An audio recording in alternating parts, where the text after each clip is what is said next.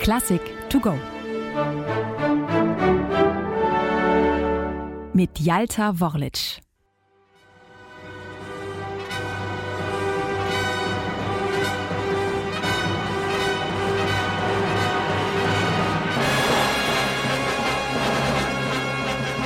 Wüsste ich es nicht besser, würde ich ja denken, wir wären hier in Star Wars unterwegs.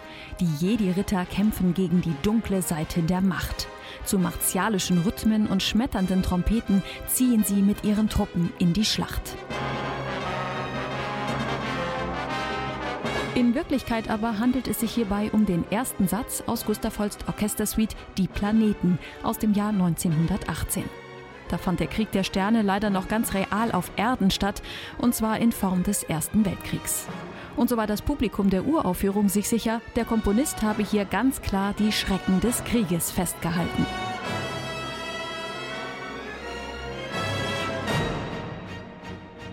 Dies stimmt so nicht ganz, denn Holst skizzierte diesen ersten Satz seiner Orchestersuite bereits vor Ausbruch des Krieges. Als Vorlage dienten ihm die Planeten unseres Sonnensystems und deren astrologische Charaktereigenschaften. Im ersten Satz der Mars, benannt nach dem römischen Kriegsgott.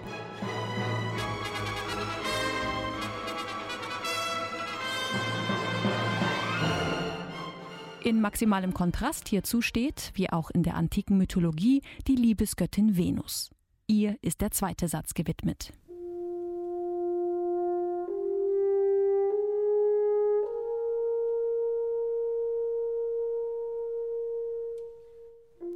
Nach Sonne und Mond ist die Venus das hellste Gestirn am Himmel. Und so dominieren in diesem Satz helle und sanfte Klänge. Gustav Holst erschafft mit ihnen eine gänzlich friedvolle Atmosphäre. Die Göttin wird zur himmlischen Überbringerin des Friedens.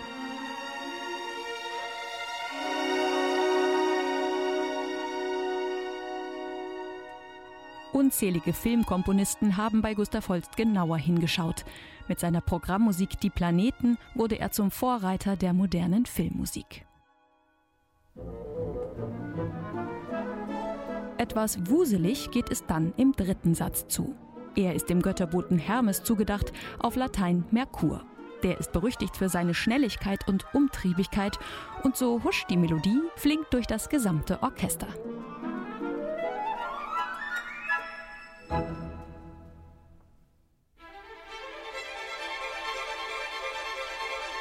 Zu den beliebtesten Sätzen beim Publikum zählt bis heute der Jupiter. Er steht in der Astrologie für Optimismus, Kraft und Lebensfreude.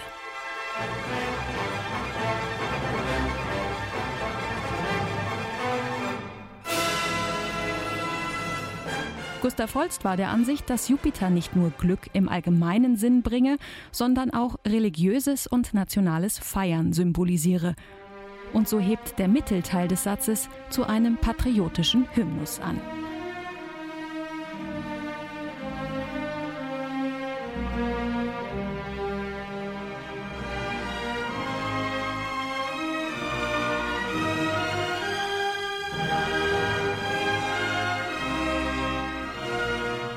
Drei Jahre nach der Uraufführung der Planeten wurde dieser Mittelteil mit einem Gedichttext versehen und als separater Hymnus ausgegliedert.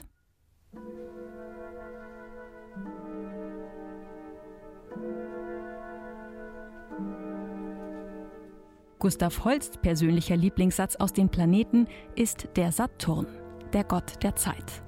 Er steht auch für die Vergänglichkeit und so schwingt die Musik hier wie ein Urpendel. In den Kontrabässen hebt ein schwerfälliger Klagegesang an. Er steigert sich im Laufe des Satzes zu einer gewaltigen Prozession, die begleitet wird von musikalischen Seufzern, ehe das Geschehen zum Ende hin seine Auflösung in der Ewigkeit findet. In insgesamt sieben Sätzen komponiert sich Gustav Holst so durch das Weltall. Moment mal, werden Sie jetzt vielleicht sagen, hat unser Sonnensystem nicht aber mindestens acht Planeten? Recht haben Sie. Pluto war damals noch nicht entdeckt und ist heute ja auch schon nicht mehr aktuell.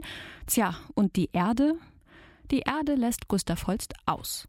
Von ihren astrologischen Eigenschaften der Stabilität und Bodenständigkeit kann schließlich nicht die Rede sein, damals 1918.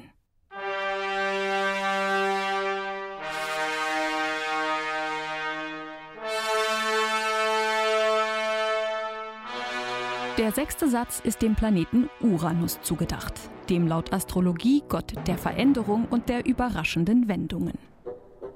Für Gustav Holst ist er ein Zauberer. Und so lässt der Komponist ganz bewusst Erinnerungen an Paul Dukas Zauberlehrling aufkommen. Dabei greift Gustav Holst selbst gekonnt in die Trickkiste, denn es ist wohl kein Zufall, dass die Töne des Hauptmotivs GSAH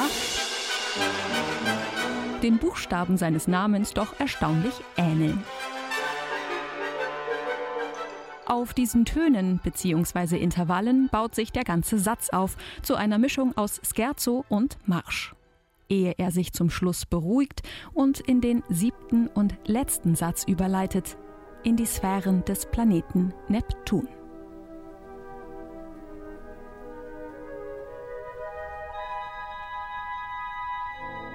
Der Neptun, benannt nach dem Gott des Meeres, ist der am weitesten entfernte Planet in unserem Sonnensystem, lässt man den Zwergplaneten Pluto außer Acht. Und so wirkt die Musik dieses Satzes ganz bewusst entrückt. Als besonderen Clou bringt Holst in diesem Satz noch einen Frauenchor zum Einsatz. Er singt verborgen hinter der Bühne einen nymphengleichen Gesang ohne Worte.